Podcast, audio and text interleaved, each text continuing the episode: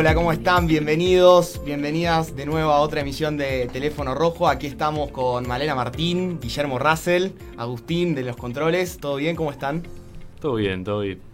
Todo muy bien, muy contenta siempre de estar con ustedes. Me alegro, me alegro un montón. Aquí vamos a estar hablando un poco de todos los temas que estuvieron pasando de la semana pasada a hoy. Vamos a estar intentando analizar lo que es un poco el panorama internacional, como todas las semanas, intentando ir un poquito más en profundidad con lo que viene pasando eh, y entender un poco de, de- de qué se trata este, este, este mundo.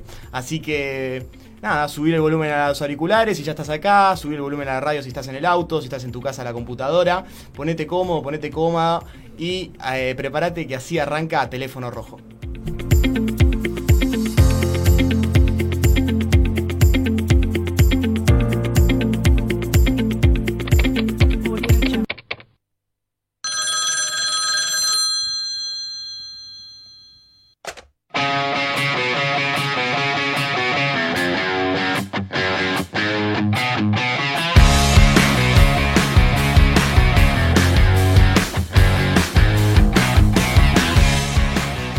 Sí ya estamos listos para arrancar. Volvimos a la tradicional cortina, a la cortina con la cual arrancamos en el podcast. Eh, así que estamos acá. Una semana calurosa, sigue esta ola de calor en Buenos Aires y toda la República Argentina. He leído que el, eh, el Servicio Meteorológico Nacional tuvo que poner una nueva escala de colores en el mapa. Ah, mira, Del calor que no hace. estaba enterado. Tremendo, tremendo. 40 grados de sensación térmica habíamos llegado a tener, lo que es el cambio climático que algunos niegan, pero Ocho bueno. horas de calor, ¿puede ser? Más que evidente. Días seguidos con temperaturas arriba de los 32 grados. Una locura verdaderamente. Pero bueno, aquí estamos, no nos podemos quejar. En el estudio estamos genial como siempre acá en Radio Blas. Así que bueno, vamos a arrancar tranquilos. ¿Cómo, viene su, cómo fue su fin de semana? ¿Qué, ¿Qué puntaje le pondrían a su fin de semana? ¿Cómo vino? ¿De 1 al 10? Guille, ¿cómo está?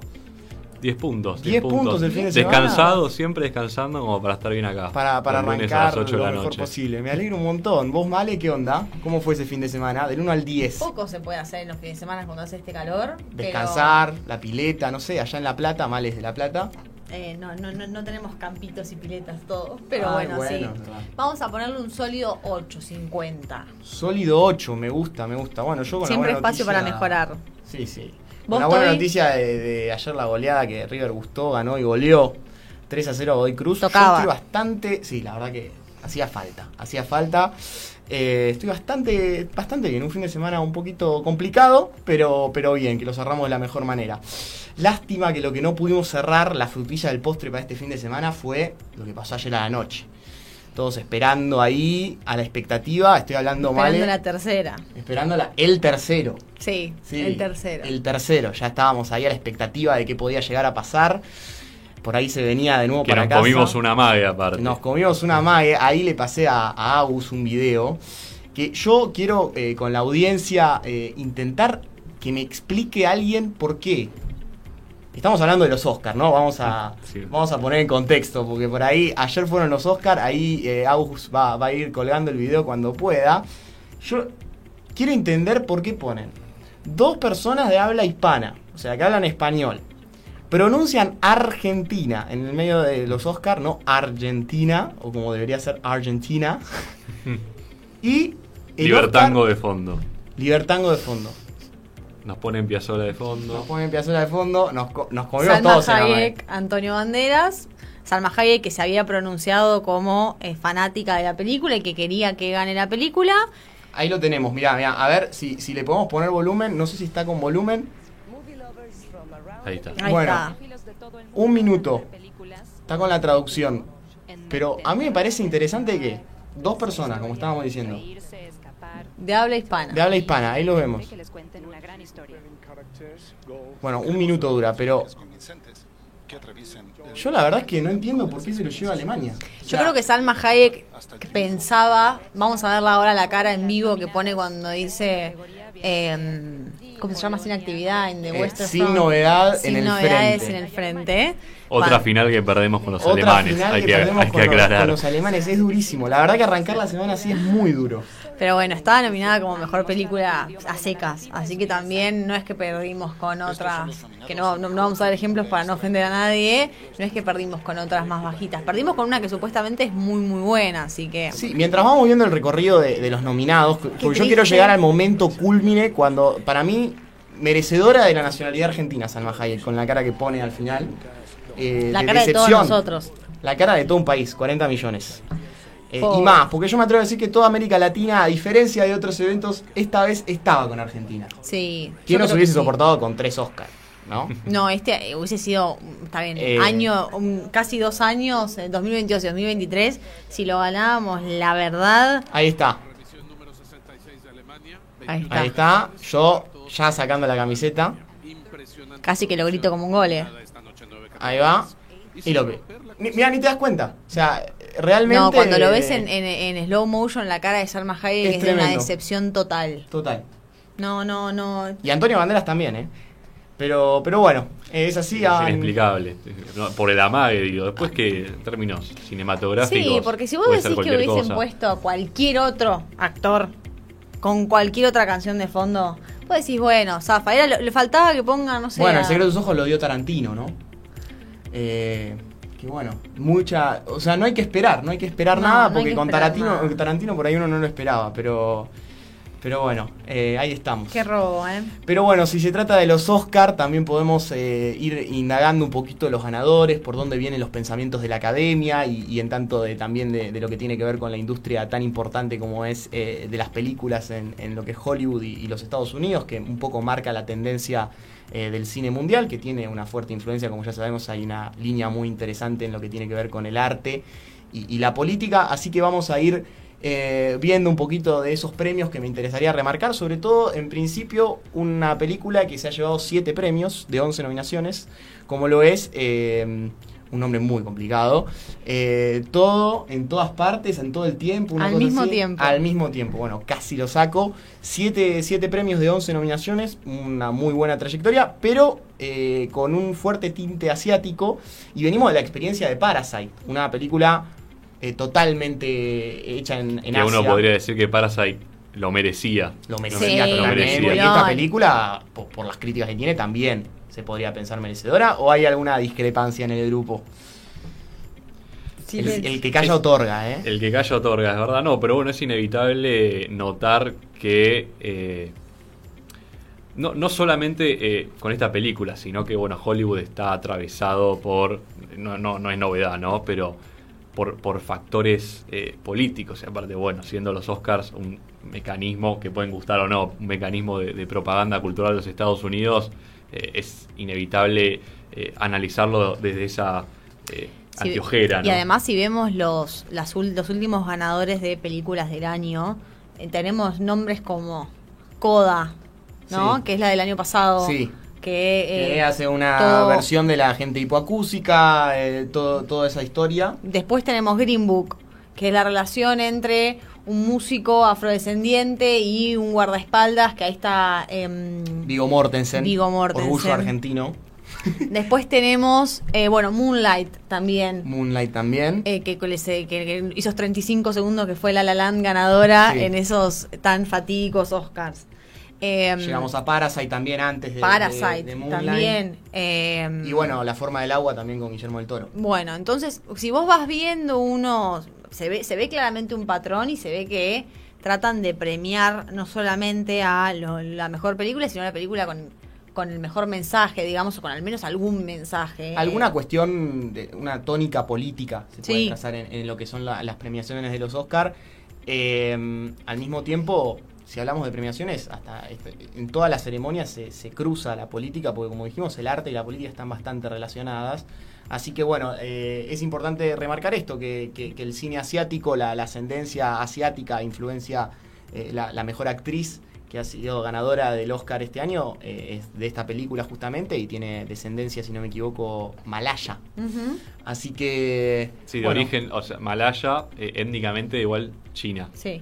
Eh, hay una comunidad eh, china muy importante en Malasia, creo que es un tercio de la población. Y algo que Y, es- y sí. notable que el actor de reparto es un americano Vietnamita. vietnamita, que Vietnamita. terminó el discurso diciendo este es el sueño Americano. nor- americano. Qué bomba, No, no qué- lo cuestiono, pero lo, lo- lo Mm. remarco. No lo Mm. podía creer, dice mamá, lo he conseguido. Eh, Una yo cosa- miro, yo una miro a la cosa gente que- que... tenemos en vivo, me gustaría ver alguna opinión, ¿no? Ya que estamos hablando de los Oscars, Sí. pero bueno, así que A ver qué- qué pareció. libre que de- es justa merecedora la película siempre y cuando la hayan visto y expresar también si tienen algún tipo de dolor con, con lo que fue una derrota Hoy leía, fatídica. hoy leía de lo que hablaban de, de, bueno, Estados Unidos eh, y Vietnam y que termine un vietnamita viviendo en Estados Unidos teniendo que emigrar de Vietnam diciendo este es el sueño americano. Signo de pregunta, Sí. cuestionable at best. Bueno, eh, eh, son la- las cuestiones de la, de la coyuntura de cada país y la historia personal de cada uno. Sí. Pero al mismo tiempo, bueno, remarcar esto, ¿no? Eh, que los Oscars son una ceremonia política y por eso vamos a ir a otro premio que es el premio documental, al documental, al mejor documental, que lo ha ganado. ¿Quién lo ha ganado, Guille? Lo ha ganado eh, quienes han hecho un documental sobre el opositor, el principal opositor al gobierno de Putin, Alexei Navalny. Además estuvo presente la familia, la, la mujer con, con los hijos. Y no, bueno, para que se vea, ¿no? Que, y, y aparte, algo que, que mencionaría antes es que Zelensky pidió estar en la ceremonia y, No y hablar. Me, hace aco- me acuerdo de, de la final de, de la Copa del Mundo, donde también se, se le negó participar. Pero ahí se vio, yo diría que es el momento donde más se vio el condimento político ¿no? de, de toda la ceremonia. Y lo interesante de, de Navalny, de Navalny como, como persona y como político, es que quizás si uno se queda con, con la representación que, que se hizo ayer en, en la ceremonia, o en uno- claro, Sí. hollywoodense, de un tipo honorable, que yo no, no, no, no digo que lo sea, ¿no? pero es interesante ver un poco su, su- su recorrido. Y, y después ves la realidad, te das cuenta que todo siempre es un poco más complejo. Un poco más complejo. A ver, a ver, a ver, elaborar un poco más a fondo. La vida es más Bueno, compleja de lo que O sea, no, parece, no sería Drexler. básicamente una figura muy... Un Heroica. progresista de California no es. Ahí está, exactamente. Quería ponerlo en buenos términos y me sacaste la palabra de la boca. Eh, bueno, pa- para decirlo brevemente, ¿no? Navalny tiene eh, un, un- un prontuario político que para a mucho occidental lo, lo asustaría. Le haría ruido, por lo menos. Claro, por ejemplo, él siempre o eh, muchas veces participó de lo que en Rusia se conoce como la marcha rusa, que es eh, una movilización política que reúne a organizaciones de extrema derecha. Eh, participan sobre todo movilizaciones que tienen, eh, movimientos que tienen que ver con eh, posturas anti-inmigratorias y sobre todo anti-inmigrantes de eh, países limítrofes de mayoría musulmana. También eh, participaba la y participa la organización de Alexander Dugin, Ah, que es uno de supuestamente de los mentores imperialistas de Vladimir Putin. Digamos que hay un fuerte nacionalismo en la impronta, se Sí, puede y rastrear. un nacionalismo anti-islámico y anti-asiático. Eh, y, y además, eso se daba sobre todo, la, digo, la participación de Navalny en esas movilizaciones se dieron a fines de, los, de la primera década del siglo XXI. eh, el- y el contexto sociopolítico de Rusia en ese momento era que se daban muchos asesinatos de personas con rasgos asiáticos, sobre todo en el centro de Rusia, en Moscú, San Petersburgo. Digo, entonces... Como esa- crímenes de odio. Claro, crímenes de odio. Entonces esas movilizaciones que tenían un claro efecto en... eh, En el la ju- pensamiento. por lo menos en la juventud que participaba de, esas, en de la esos opinión crímenes de odio. pública, Claro, digamos. no era algo menor. Pero Guille, te traigo 2023, en realidad 2022, cuando sale este documental. ¿Qué trata el documental? ¿Qué es lo que, qué es lo que pone a la vista este documental? ¿Y, y por qué esta, contra no contradicción, pero esta por lo menos, eh, este paso al costado que da eh, el director del documental con respecto a su Lo- trayectoria lo ideológica por ahí? pasa- que lo, lo que después ocurre es que eh, Navalny deja un poco de lado ese pasado nacionalista. Nunca deja su plataforma anti-inmigratoria, ¿no? Pero se acerca más a, a que su campaña y, y que su, su, su, eh, capital político pase a ser posturas contra la corrupción del gobierno de Vladimir Putin. Entonces él pasa mucho más a la fama con Desde su lado. campaña anticorrupción, mostrando las mansiones de. Putin, de, de la gente cercana a Putin. Entonces un poco se diluye eh, ese pasado racista, xenofóbico, nacionalista y- y Navalny se proyecta más eh, como un político que se opone al autoritarismo y la corrupción del gobierno de Putin. Pero nunca, nunca se arrepiente públicamente de ese pasado. Incluso Amnistía Internacional en el año 2021 eh, le había dado, en el año 2019 le había dado la categoría de prisionero de conciencia, quiere decir un prisionero que eh, está preso por, por ideología política. Claro, o por etnia, raza, religión, orientación sexual. Y en 2021 le retira esa ese estatus alegando que Navalny nunca se arrepintió de su de sus posturas eh, más xenófobas y nacionalistas. Bueno, entonces ahí tenemos lo que tiene que ver con el premio al documental, al Oscar del documental, pero hay otra, otra historia eh, muy interesante que ha sido también, ha recibido varias nominaciones y ha salido triunfante o triunfadora, no sé cómo se dirá, de eh, mejor guion adaptado. Sí. Y estamos hablando de Ellas Hablan. Sí, es una, una peli que em, ganó, como vos decís, mejor guion adaptado porque viene de un libro que tiene el mismo título, que cuenta la historia de un grupo de mujeres que se organiza y empieza a hablar en una comunidad menonita luego de una serie de abusos sexuales a mujeres y niñas de esa comunidad. Repasemos un poco qué es la comunidad menonita, dónde se encuentra. ¿Qué es una comunidad menonita?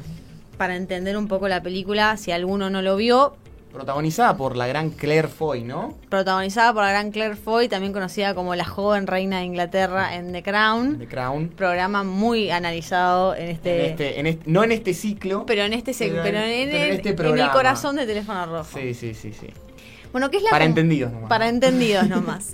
¿Qué es la comunidad menonita? Es una comunidad religiosa que surge aproximadamente hace 500 años en la Reforma Protestante que se empieza a mover porque una de sus características es que eh, tienen una necesidad de utilizar la tierra de manera intensiva. Se empiezan a mover. Eh, Ahí Agus tiene un mapa. Sí, cuando, cuando pueda para que eh, sea un poquito más visual la cosa. Surgen en Europa y cuando ven que en Europa no solamente no hay abundancia de tierra, sino que también hay persecución religiosa, empiezan a moverse de forma medio nómade por distintos lugares hasta encontrar asentamientos donde no los persigan religiosamente, les permitan libertad de culto y además tengan una cantidad de tierras importante como para dedicarse al cultivo y al trabajo, que es lo que, lo que su religión les dicta. Ahora, son, son los famosos, la figura de que, bueno, pertenece, corregime male, son los famosos Amish, que nosotros vemos en muchos documentales norteamericanos y que nosotros tenemos eh, comunidades menonitas también en, la República Argentina. Ya vamos a llegar a eso, como siempre, ansioso. Bueno, acá estamos adelantando un poco de información. Efectivamente surgen eh, con los Amish, se llamaba en un momento Menonitas Amish. Eh, hay una división entre Amish y Menonitas cuando eh, el mundo se empieza a modernizar y empiezan a entender qué es lo que hay que hacer con con esta modernización hay que incorporarla, hay que usar la radio, hay que usar una computadora, teléfono, la electricidad. La electricidad, bueno. Pero ¿qué pasa? los Amish son más extremistas. Los Amish son más extremistas, por mm. ejemplo, no usan autos, no usan teléfonos, no usan computadoras, no usan radios. Televisión los menonitas tampoco usan, eh, dependiendo la, eh, la rama, pero los Amish en general no usan ni radio. Digamos que todo tipo de avance tecnológico es considerado una distracción de la vida del Señor, del camino de... Vos pensás que los menonitas trabajan todos los días del año menos una semana. Se toman una semana en días perdidos al año y no trabajan. El resto trabajan todos los días de sol a sol. Esa es la, la, filosofía. La filosofía. Hay que trabajar de sol a sol y mientras más uno trabaje, más se acerca a Dios y de una manera muy polémica dicen si sos pobre es porque querés. Porque no estás, porque no estás trabajando lo suficiente, no estás labrando la tierra. Pobre es pobre porque quiere. Dicen los menonitas, al menos. Bueno, y escúchame, Male, ¿qué, es, eh, qué, ¿de qué habla entonces? Habías mencionado. La película Ellas, ellas hablan. ¿De, qué, habla? Ellas hablan. Uy, se acopló. Sí, entre los dos no, estuvo mal.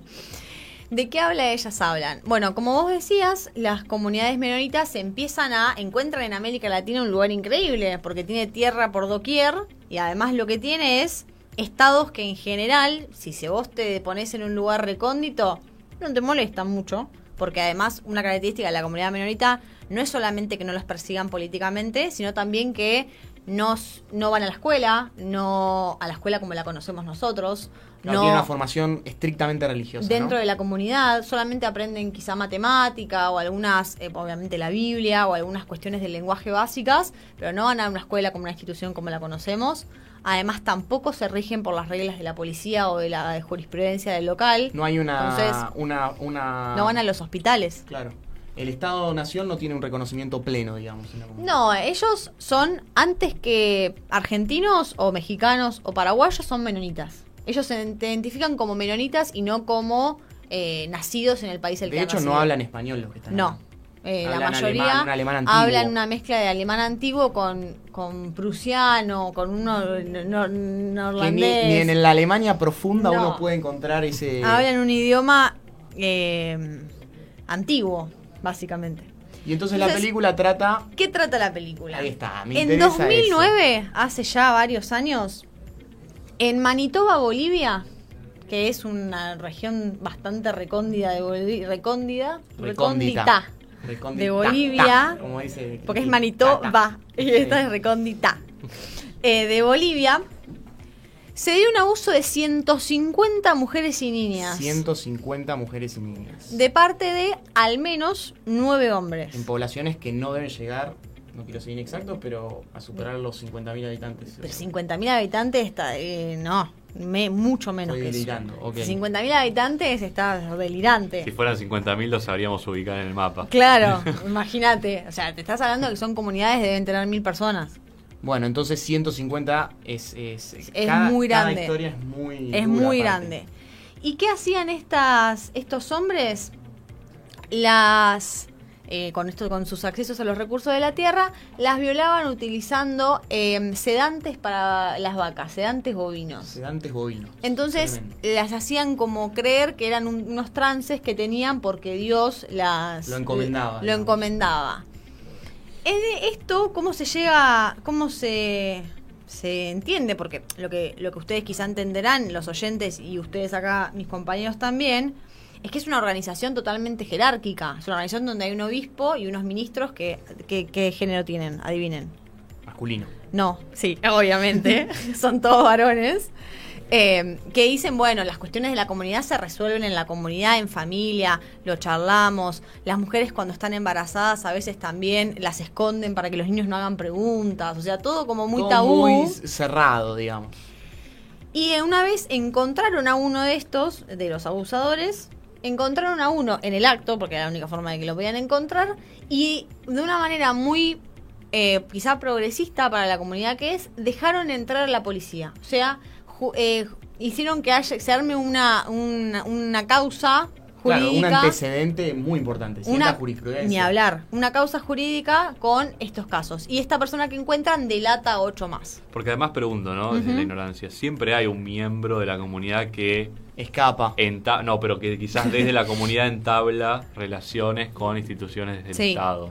en claro, el caso hay es como el obispo. responsables, ¿no? Claro. Hay como responsables de, el, el- por ejemplo, llevar adelante el comercio, que tiene muy buena actividad Sí, agropecuaria. ahora vamos a hablar de eso también. Ah, bueno. Entonces, llevar Entonces- adelante el comercio tiene representantes. La comunidad al interior se maneja de una manera y al exterior tiene representantes. Bueno, hacia- en hacia este caso- Con un ministro de Exteriores. Exacto. Claro, un nos- ministro. que nos interesa. Ni hablar. En este caso, eh, este ministro de Relaciones Exteriores lo que hizo fue denunciar y llevarlo a la, a la jurisprudencia boliviana. ¿Y ¿Qué hizo? Terminaron 25 años presos, 8 hombres porque uno se escapó. Bueno. 8 de 9 es un número bastante bueno. Y terminaron presos. Pero más allá de la cuestión de eh, el, el caso este que es súper importante y es muy interesante los relatos que cuentan las mujeres eh, de la comunidad en la película Ellas Hablan y cómo se da todo ese proceso que es súper cruento. Lo interesante es esto que decís vos de la cuestión productiva, Toby, porque más allá de la, de la cuestión religiosa que hace que sean bastante eh, intocables o ajenos, Aislados de la sociedad. tienen muchos mucha protección porque son realmente muy productivos para la economía. A ver, contame eso. ¿Qué, qué son? Están laburando todo el día. Vos pensás que es una comunidad de mil personas. Bueno, las mujeres no, se dedican a las cuestiones del hogar, como entenderíamos eh, todos por, por contexto. Pero todos los hombres laburan todos los días de su vida de sol a sol. Bueno. Entonces, imagínate que eso, cuando labran la tierra, han avanzado mucho en técnicas productivas, usan fertilizantes. Entonces, eso hace que hagan, por ejemplo, hay un dato que a mí me interesa mucho, que es en el siglo pasado Sí. lideraban la producción de carne bovina en Paraguay, la de soja en Bolivia y la de los lácteos en México. O sea, Claro, han superado a, a- en, la en una misma industria a gente que cuenta con tecnología más avanzada, tal vez. Ni hablar, y además tienen como. Son grupos de riqueza muy grandes. Entonces también hace que sean eh, intocables. Pero ahora tienen un problema con las organizaciones de mm, tipo Greenpeace, las organizaciones por el cambio climático, porque son muy contaminantes. En 2017 eh, hay un estudio que plantea que los terrenos menonitas tenían tasa de deforestación cuatro veces más grande de los terrenos que no lo eran.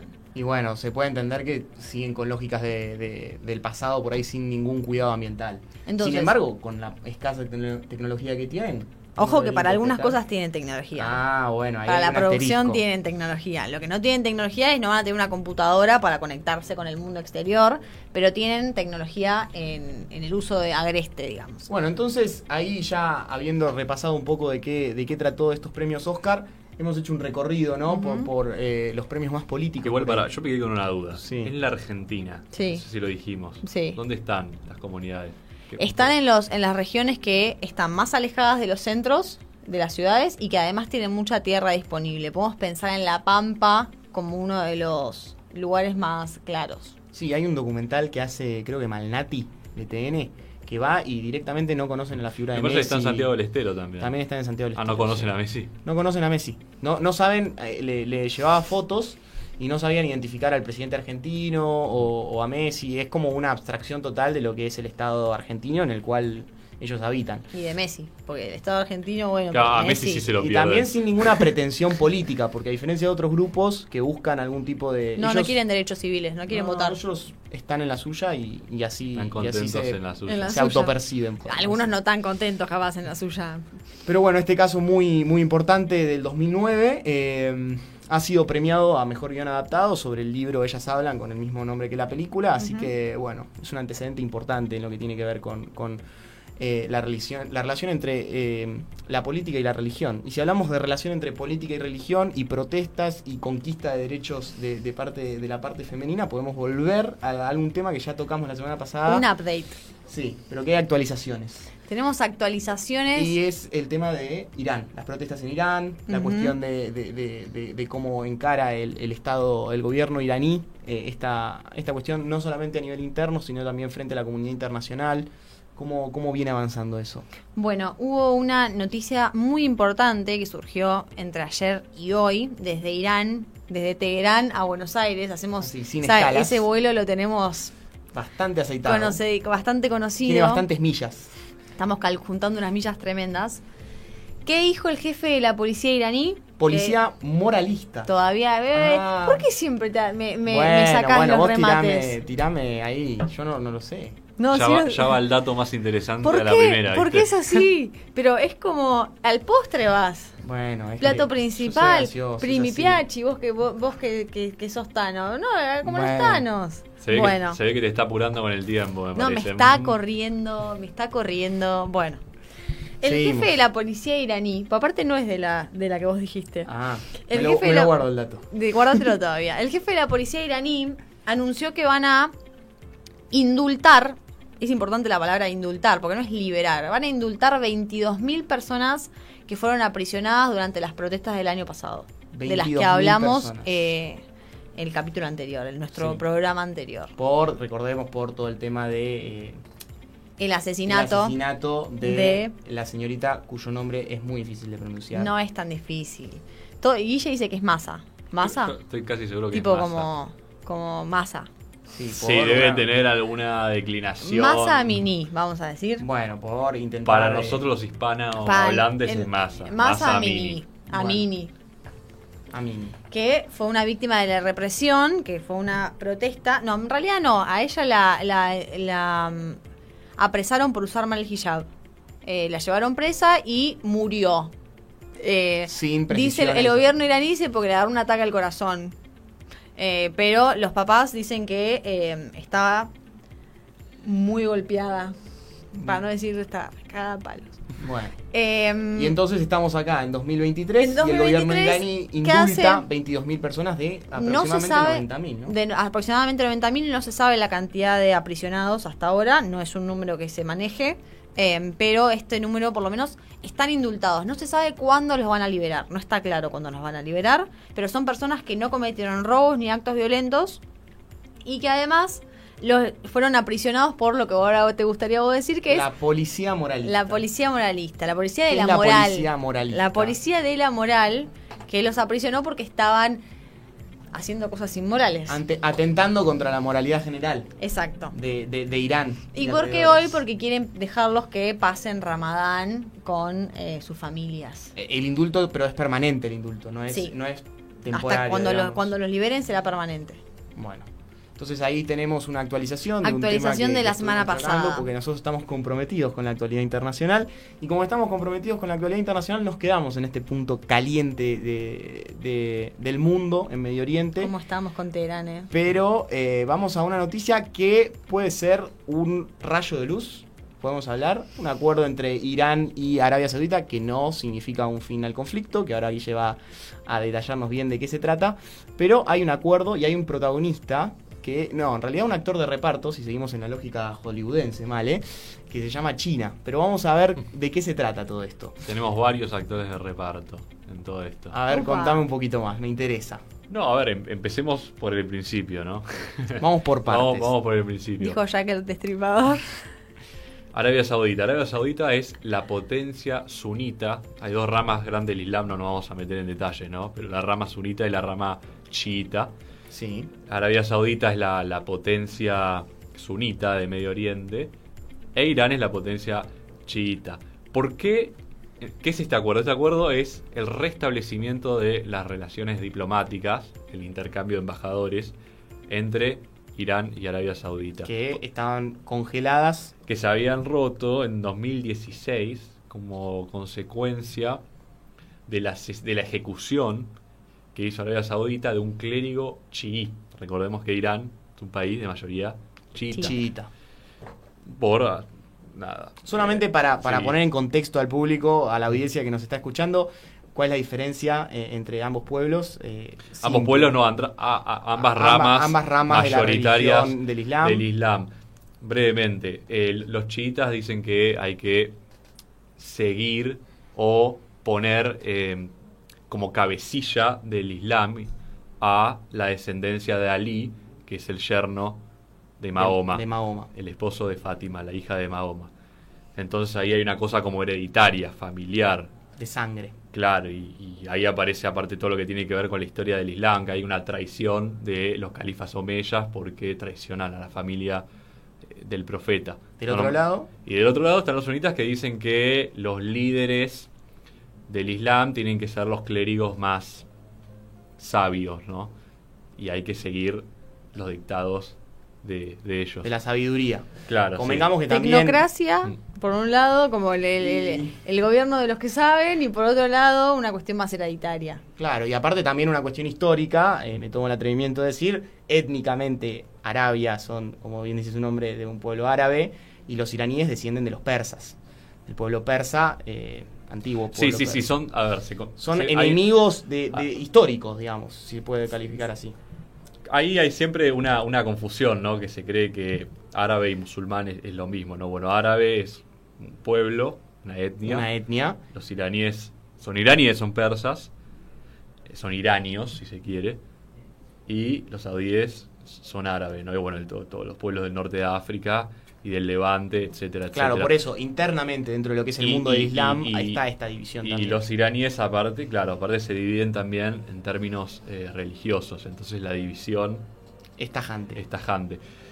Pero bueno, lo que, lo que predomina es la, es la división re- religiosa. Y retomando eh, lo que estuvo pasando en los No todos los árabes son chiitas tampoco, también está eso, ¿no? Hay árabes chiitas, sí. árabes iraníes sunitas. No, digamos, lo que quiero remarcar es que eh, la, la historia es conflictiva, si se quiere hablar, entre Arabia Saudita e Irán. No es que por Mm. pertenecer a una misma región eh, esté es, es- eh, exenta, exenta de conflicto, digamos. Sí, y además son rivales geopolíticos. Exactamente. Son, hay que verlos también como, bueno, Y compiten por el liderazgo de esa región. geopolíticos. También. Y, ¿Y qué pasó ahora? En un acuerdo eh, mediado por China en Beijing, donde estuvo presente Wang Yi, el ministro de Exteriores chino, se llegó a este acuerdo para restablecer relaciones diplomáticas oficiales. ¿Qué nos interesa? Bueno, varias cosas. La primera es dónde queda eh, Israel en todo esto, porque Israel estaba buscando establecer por primera vez eh, relaciones diplomáticas con Arabia Saudita. Claro. Y en eso estaba metido la mediación de Estados Unidos. Estados Unidos es un país que tiene buenas relaciones y que ve como aliado a Arabia Saudita Claro, en la dentro región. del mundo Claro, del gran Islam. parte de el armamento saudí es de origen de fabricación norteamericana. Así que esto obviamente le cayó muy mal a Israel, porque el principal enemigo de Israel en la región es Irán. Irán en su proyecto eh, religioso, su proyecto religioso, en, en- en- en su constitución como República Islámica, tiene como objetivo, como representación máxima de, de su ideología política, la eliminación del Estado de Israel. Entonces, Irán Y- es el principal rival o enemigo de Israel en la región. Y Arabia Y Saudita, Arabia Saudita- al reconocerlo, Arabia Saudita todavía no lo reconoció. Recordemos entrar igual que- que Israel solo tenía relaciones hasta el 2020 con, con Egipto, Jordania y seguro me, me olvido de, de algún estado más. Y ahí Estados Unidos eh, con la administración Trump me dio los acuerdos de Abraham, eh, donde Israel estableció relaciones con Marruecos, Emiratos Árabes Unidos y Qatar. Oman, Oman, perdón. Oman, sí, pero Y- yendo al grano. yendo al grano- China juega una función muy importante como mediador en este acuerdo que trata la cuestión de. Ahí. No, no, no. Es, o sea, el, el acuerdo empieza. La, la primera etapa de este acuerdo es el restablecimiento de las relaciones diplomáticas. está. Después, Ahí está, la segunda a, etapa. a dónde llega ese acuerdo? Eso está por verse. Ah, Eso está por bueno, verse. yo- yo- En próximos programas de teléfono rojo. Los que son más optimistas, lo que te van a decir es, bueno, como Irán y Arabia Saudita ejercen mucha influencia en estados menores de la región, Irak, Yemen, Siria, Líbano, eh, y una influencia que además tiene como consecuencia la formación de milicias y de conflictos bélicos de guerra. ¿no? Si vos mirás Exactamente, como Yemen, por Yemen, ejemplo, está de un lado los hutíes, que controlan la mayor parte de, de- de los asentamientos de las poblaciones yemeníes y la capital Sanaa, que es una milicia apoyada por Irán y consigue su armamento en gran medida de Irán, y la coalición, que aparte es la coalición reconocida internacionalmente, que es principalmente apoyada por, Por Arabia Arabia, Saudita. Saudita. Entonces uno podría pensar, bueno, si las relaciones entre Irán y Arabia Saudita mejoran, eso va a hacer que bajen un poco las tensiones, no que se resuelva, pero que bajen un poco las tensiones y la gravedad de estos conflictos bélicos en aquellos países donde estas, estos dos países tienen mucha Digamos influencia. que la disputa- influencia en la parte milicia. Exactamente. Que principalmente Siria y Yemen. Digamos que la disputa de poder entre ambos países, entre ambos estados, se hace como un derrame hacia lo que sería el Mm. resto de la región. Claro, claro. Y este, este principio de acuerdo. Eso te dicen los optimistas, pero este acuerdo es un... Y nosotros sabemos que es- nosotros sabemos que no tenemos una fama un de- pelo. Sí, sí. Y además, lo interesante es que China aparece como un jugador importante en la región, una región que hasta el momento venía teniendo, por parte, digamos, de, de- de- de las potencias principales del mundo, ¿no? Eh, eh, una, una relación principalmente con, con- con los Estados Unidos. Y la influencia mayor venía de los Estados Unidos. Entonces China empieza a ser un jugador que empieza a tomar jugador- otras zonas del planeta, digamos. Y probablemente eh, en el futuro vayamos a ver eh, otra- otros acuerdos, eh, otras instancias de este tipo. ¿no? Si pensamos en los últimos años, bueno, tenemos el acuerdo nuclear eh, auspiciado sobre todo por los Estados Unidos en 2015. Los acuerdos de Abraham que mencionamos antes en 2020, donde Israel resta- establece relaciones diplomáticas con países árabes. Y ahora este acuerdo que es mediado, auspiciado por, Por China. por China. Y dejando un poco de lado la imagen de los Estados Unidos como, como Mediador de estos conflictos. De, de los conflictos en Medio Oriente, o por lo menos y que viene aparte, claro, de la, ayuda un poco al discurso nuevo de China de nosotros hacemos la paz y ustedes la guerra. Y esto Entonces, me- Nosotros venimos a Medio Oriente a hacer la paz y ustedes han hecho... Claro, una, una cuestión de imagen. Por ahora es cierto. Sí, a- veremos Por- veremos por a dónde lleva. sí. Pero eh, tomando esta imagen de China, eh, también es interesante ver cómo va su crecimiento en la escena internacional, pero yendo a la escena nacional, algo que eh, ya se veía venir, eh, Xi Jinping fue reelecto nuevamente como... Surprise, como- surprise. si te acordás de eh, los votos del Congreso. Cómo Eh, se los votos de distribuyeron. Congreso tengo el dato, tengo el dato. ¿Cuánto, cuánto dicen? Han- a ver, Ya más o me menos... spoileé, ah, me eh, spoileé, lo vuelo de leí, pájaro, uno Y podría decir diría- un 70-30 como para disimular, ¿no? Claro, pero no. 60 Para que, 40, no, para pero- que no sea tan obvio, aunque Claro, sea. como los votos de Gran Hermano, o sea, viste que van disimulando más o Sí, menos. Sí, Ayer que era te- claramente que se tenía que ir Romina. 60-29. O sea, si uno, si uno seguía la, la- seguía esto, uno sabía que quién se tenía que ir. Mm. Bueno, lo dibujaron los números. No, no, acá hicieron todo. Gran armado fue. Bueno, y China lo mismo. Porque Xi Jinping ganó con 2.952 votos. A favor. A y en contra. Cero. Bueno, Cero. 100% de los Quien votos. tenga, miedo, quien, quien tenga miedo a nacer, a morir que no nazca. Sería, ¿no? Y sí, sí. No sé cuál será el dicho chino para eso, pero eh, la verdad, la verdad que sí, una distribución llamativa, ¿no? Así. Para dar Sí. un mensaje, creo yo. Y sí, me, animo a decir. generalmente, ¿Tiene consenso cuando uno Xi mira el resto de los autoritarismos del mundo, siempre hay. Siempre hay un tinte de dibujarla, ¿no? Y sí, y te- 10 opositores tengo. Claro. Y aparte la liga, ¿no? Esos 10. Bueno, la experiencia más cercana enemigo que del tenemos- pueblo. Acá no, en China no hay ni enemigo del pueblo.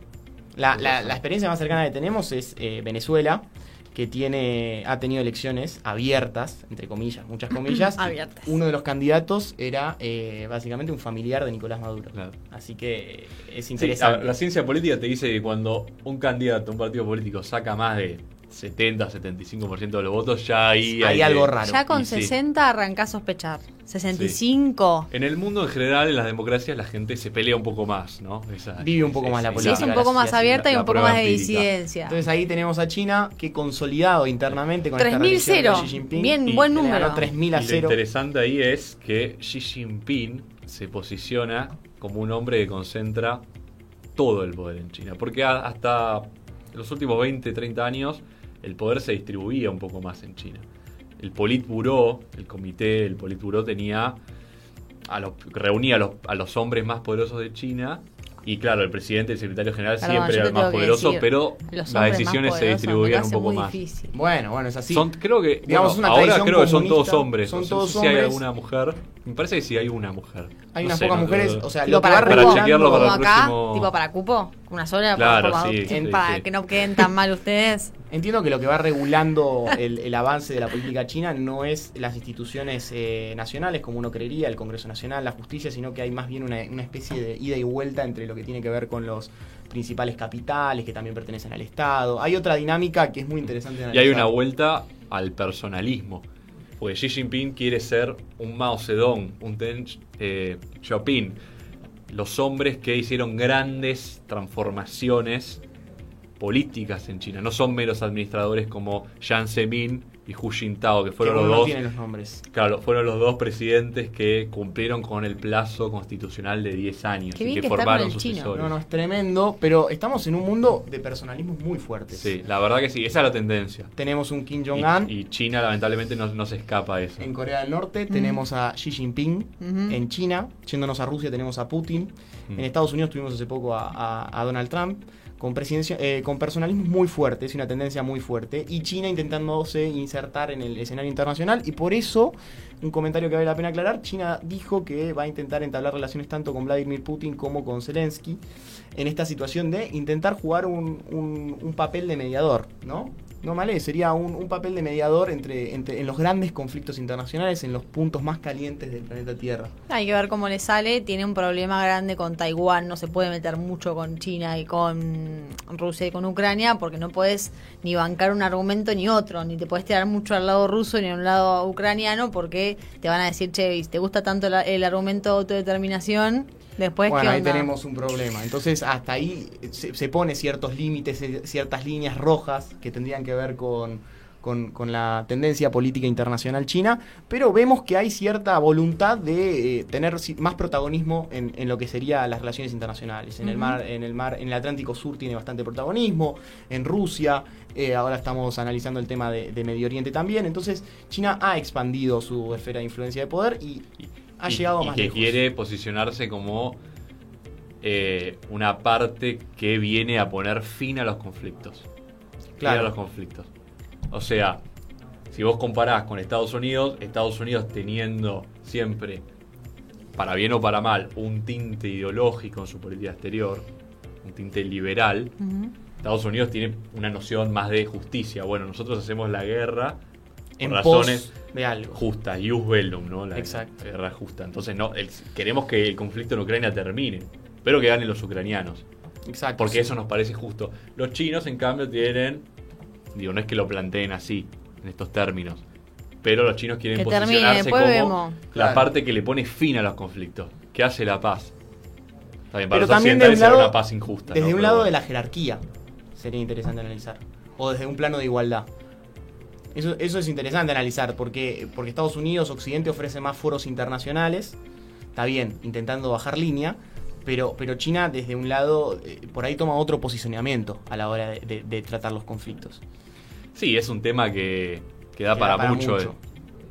Para mucho debate. Para mucho Tiene debate, mucha sí. tela para cortar, como Para diría mi ahí, abuela. si, si hacemos un programa sobre la política exterior china, no, no es uno, son, son varios, ¿no? Tampoco vamos a Y estar sabemos que cinco bastante horas, 15 apasionado, horas, bueno, sí. aparte y no da, no da, no da.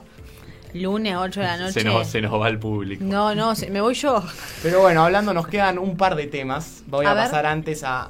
Y, y abro acá debate de cómo se pronuncia, porque vamos a ir. Hemos hablado de, de Rusia y Ucrania, volvemos a este conflicto que, que realmente en Occidente es la principal piedra en el zapato de muchos estados y, y el principal foco de atención.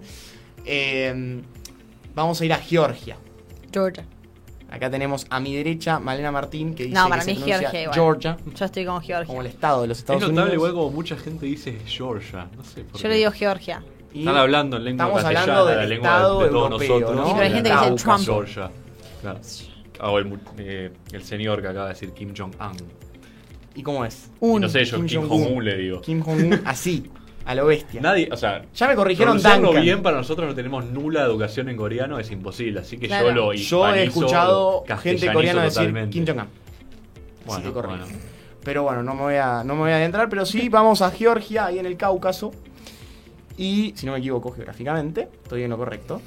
Eh, y ha habido una cuestión de reformas y eh, los medios han cumplido un rol esencial en esta situación que eh, vale la pena analizar un poco porque tiene que ver con Rusia y se acusa de que hay una influencia rusa, una influencia política rusa, esta cuestión de un enemigo y se ha acrecentado la tensión a partir del conflicto con Ucrania.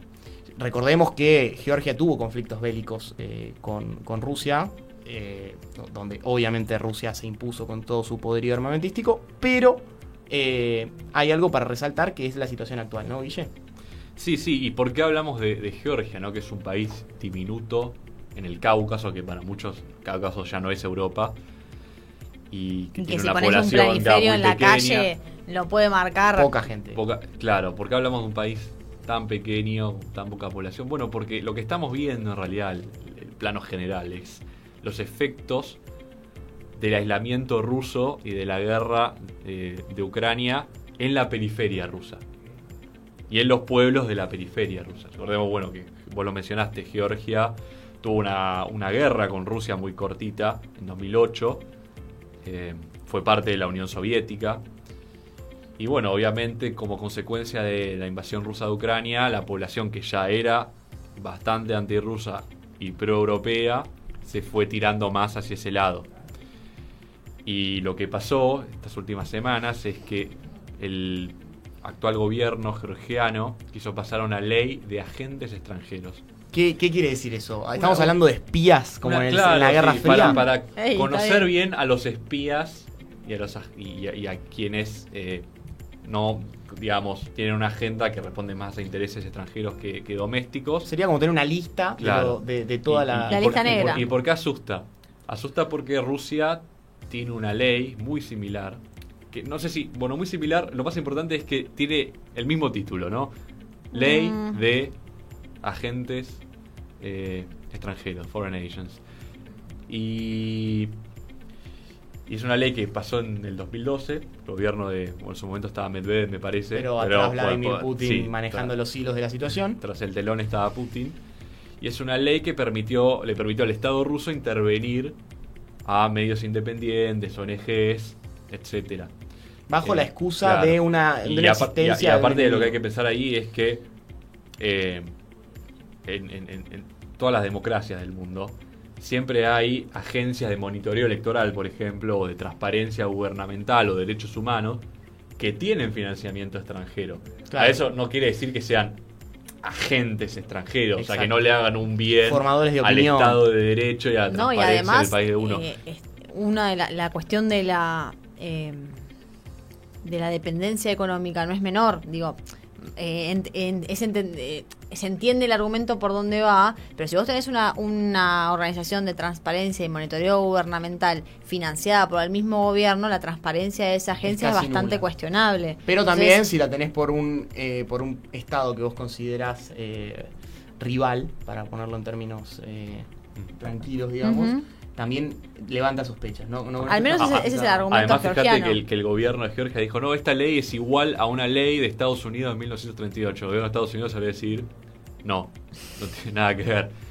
No, no apoyamos esa ley. Y también salió eh, José Josep Borrell, que es el ministro de Exteriores de la Unión Europea, a decir, esta ley va en contra de las reformas que tiene hacer- que hacer Georgia para ingresar. ingresar eventualmente a la Unión Europea. Claro, porque uno podría eh, ampararse en que va contra la libertad de expresión, Claro. que va contra la libertad de, de- de estas cuestiones de, de investigación y Sí, monitoreo de, lo- y de lo- los preceptos y- democráticos de pluralidad y de libertad. Pero bueno, la cuestión es que la ley fue retirada del Parlamento, se le puso una pausa por como consecuencia de las grandes movilizaciones eh, populares.